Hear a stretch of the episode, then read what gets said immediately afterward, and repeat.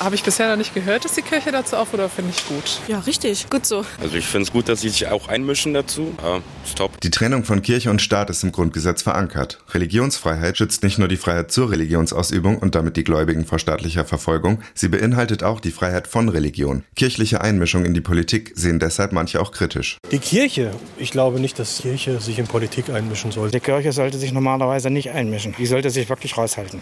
Hat die nicht eher religiöse Dinge zu regeln?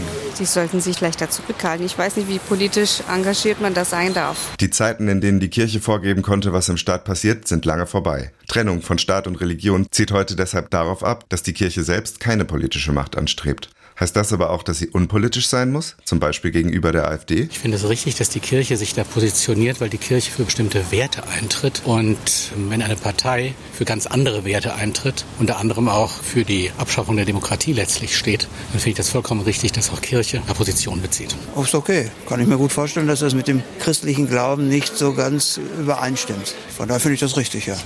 Nächstenliebe und Barmherzigkeit sind zentrale christliche Werte, genauso wie Gerechtigkeit und Frieden. Und deshalb sagen die Christen, weil wir unsere Werte und Einstellungen ja klar haben und das diesen Werten nicht entspricht, können wir das ruhig so sagen. Dann können wir ruhig politisch werden. Glaube und Politik verschmelzen im gesellschaftlichen Leben, das auch Bürgerinnen und Bürger mit ihren christlichen Werten aktiv gestalten. Die Kirchen und ihre institutionellen Vertretungen sehen es deshalb als ihre Aufgabe, und christlichen Entwicklungen in der Gesellschaft entgegenzuwirken. Ich bin nun mal Christ. Mein Kreuz hat keine Haken. Dario Weiland, Antenne Thüringen, Evangelische Redaktion.